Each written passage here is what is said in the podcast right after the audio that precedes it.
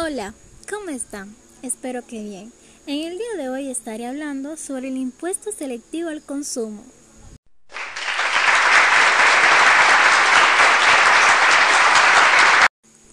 Antes que nada debemos saber qué es el impuesto selectivo al consumo.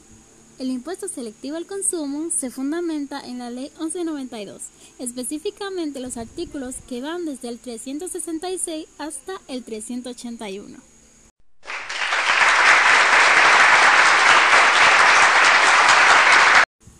Claro que sí, señores. La obligación a pagar este impuesto nace debido a la transferencia o entrega de los bienes o a la importación de los mismos. Ahora pasaremos a saber cuáles productos se cobran el impuesto selectivo al consumo por concepto de servicios de telecomunicaciones correspondiente a un 10%. En la referencia de los productos del alcohol, esto deben pagar también un 10%. A los seguros, en general, se les cobrará un 16%.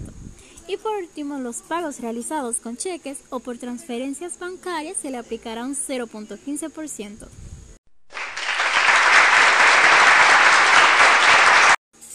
Bueno amigos, esto ha sido todo por hoy. Espero que hayan aprendido algo y feliz resto del día a todos.